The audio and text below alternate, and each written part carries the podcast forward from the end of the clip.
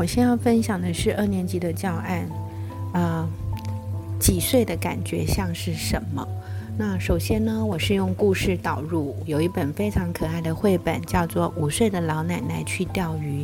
它是叙述老奶奶呢养了一只可爱的猫，是她唯一的伴。然后他们住在呃森林里，然后附近有个小河。那个猫呢每天都要去钓鱼，但是老奶奶都说它太老了，它不想动。有一天奶奶要过生日了，猫咪想要去帮她买。那个蛋糕，结果蜡烛不小心掉了。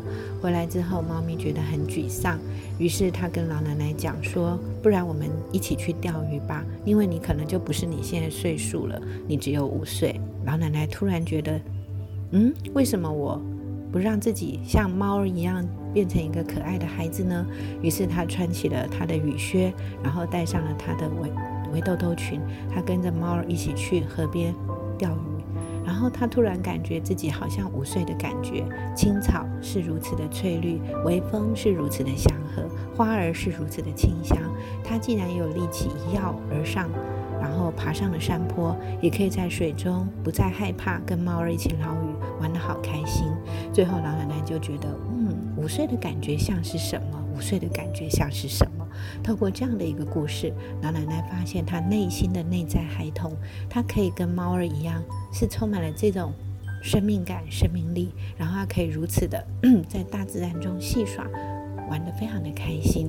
那透过这样的一个故事分享，你可以用绘本的叙述，或者是现在有很多的影音媒体，它也会透过影像的呈现，让孩子观赏这样子的一一部故事。接下来呢，我设计了一个游戏。我去买了三个纸盒子，那它有点像正方形的骰子，那在上头总共有六面。于是呢，我可以在上面布置上我要的词卡，比如说，呃，我这班的孩子大概是几岁，他们的感觉像什么？那你可以把可以用到的 词卡放在上头，可能有阳光、天空、白云、小草、小花、蝴蝶、微风，然后小溪。都可以，然后你只要引导他们玩几次，他们就自己会写，就可以自由创作。那你可以说几岁的感觉像什么？比如说九岁的感觉像微风，轻轻地吹拂过草原，或是十岁的感觉像蝴蝶，翩翩在花园中起舞，或是。十一岁的感觉像花朵绽放着芬芳，孩子们就开始玩着兴味盎然的造句游游戏，一首一首的诗句就在游戏中不断的被产制出来。那引导完成之后呢，我们就可以做了这样子的一个诗的排列，他们就开始会把嗯那个可以教他们把。我们可以做成好几组诗，比如说属于大自然的这一组，属于心情的那一组，或者是属于呃 属于呃气味的那一组都可以。然后孩子们就会完成了呃几岁的感觉像是什么的一个新诗的撰写。在这过程中，他们充满了喜乐，因为有故事、有游戏，还有掷骰子造句，他们觉得好好玩。然后最后呢，几岁的感觉像什么？你也可以给他们品味。一颗小方糖，让他们感觉几岁的感觉像绵密的糖果在口中慢慢融化，到现在都感觉有甜甜的滋味。你也可以把它加入这种呃感官的引导、味觉的引导或嗅觉的引导都可以。那甚至你也可以准备一个精油瓶，就是几岁的感觉像什么样的花香，然后轻盈的在空中飘扬或洋溢啊。他们就可以去感受到那现场的感觉。那有的孩子说，他有时候会生气啊，也不是都那么美好。那你可以带一把毛刷，你可以跟他们讲说，嗯，六岁的感觉像刺猬，偶尔会鼓起，呃，心中防卫的刺，张牙舞爪，偶尔会缩成。一团小小的球躲在蜷缩在自己的角落哭泣，哇，这样也是写的很棒。所以你前面呢可以透过骰子的游戏，后头呢可以透过实体物的一种想象连接。于是在这个过程中，他们会了很多有趣的造句，然后也玩得意犹未尽。那我们就可以去分组，然后把关于大自然的书解是一组诗，可能是一页的呈现。那万一呃关于实体物的是一组，或者是感官的品尝一组，可能嗯。九岁的感觉像苹果的滋味，酸酸又甜甜。那你可能可以带他们吃橘子，或十一岁的感觉像像一颗橘子，又酸又甜，然后呢又清香都可以，或者是像刚才的精油瓶的香味啊，或者是像刚才引导的那个呃刺猬毛刷啊，这些都可以让孩子玩得很开心。那我想透过这样子的一个流程呢，他们已经变得非常丰沛。那对于 语句的一个造句形式呢，他们透过游戏也会越来越纯熟。那他们驾轻就熟的时候，写起来就像行云流水，他就会说：“我还要，我还要再写一张，我还要。”于是。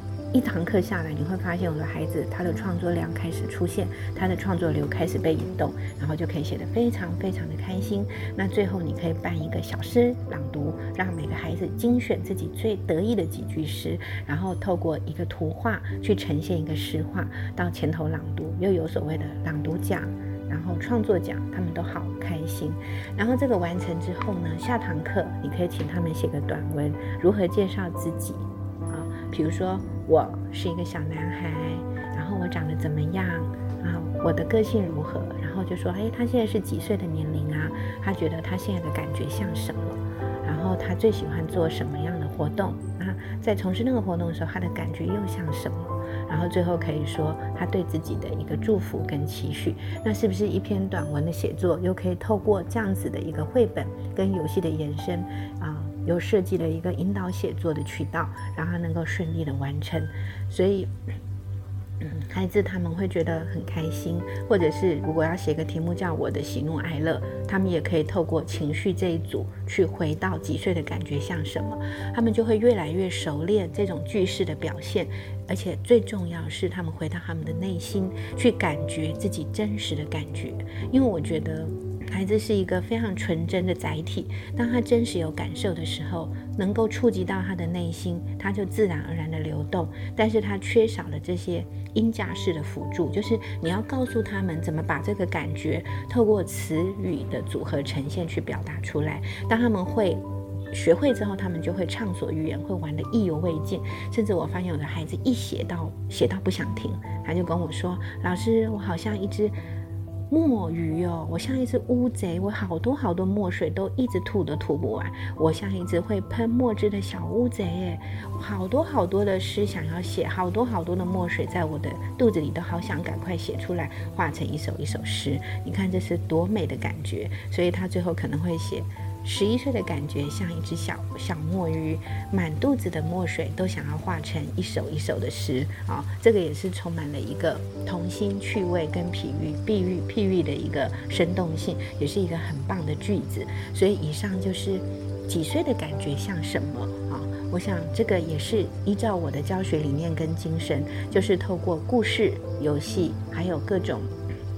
触媒，比如说感官体验的引导，可能像精油瓶啊、小方糖啊，或者是苹果啊，啊，或者是嗯呃，也许有的孩子说，嗯啊毛刷，他觉得他自己像刺猬，或者有的孩子会说有时候会很悲伤，那可能有的小朋友就说，嗯，吃那个酸梅的感觉有点酸酸楚楚的，或者有时候觉得好清凉，像薄荷糖的味道，像美丽的森林都可以，所以你可以透过感官的引导、游戏的引导。没有大自然的引导，让他们去体验。其实我的感觉竟然可以这么丰富。原来我活着，我是这么的喜悦，这么的开心。我的悲伤，我的喜怒哀乐，其实都是可以被感觉，都是可以表达，也可以化成文字。原来他们都是一样的美。好，在所有的情绪的光谱里面，每一个都是值得。去歌颂的颜色跟字句，所以他会得到一种全然的抒发，非常的兴味盎然。当他去要去写介绍自己的时候，或者是要描述自我的时候，他的感受就会更加的丰富。那他也可以把这个感觉跟他日常生活中去做连接，所以他在叙述，呃。自己或者要写关于我的写作题目，你就会发现他的资源，他所得到的材料就更加的丰富。那透过这样的一个引导，二年级的小朋友，他们的造句能力会增加，他们的感觉觉受也会被打开，然后他们会显得更加的流动。我想这是一个非常非常棒的教案。当然，这个故事。跟着五岁老奶奶去钓鱼，我觉得它涉及的也是一个 inner child，就是内在孩童的这个领域的一个探索。呃，我觉得这是一个非常非常棒的故事。那我在跟孩子们徜徉，徜徉在这样子的一个氛围中，我觉得我内在的那个小孩也被唤起了，因为我也会想跟他们一起去感觉，嗯，五岁的感觉是什么？六岁的感觉是什么？八岁的感觉是什么？其实。透过他们，再让我重新去会见我内在的孩子。我非常感恩这一场美丽的交汇。嗯，透过这个绘本，呈现出另一个充满纯真质感的场域。然后我们完成了一首一首短诗，也引领孩子进入了文字游戏的王国，让他们体验了实醒的美感。以上就是几岁的感觉像什么的教案分享，谢谢。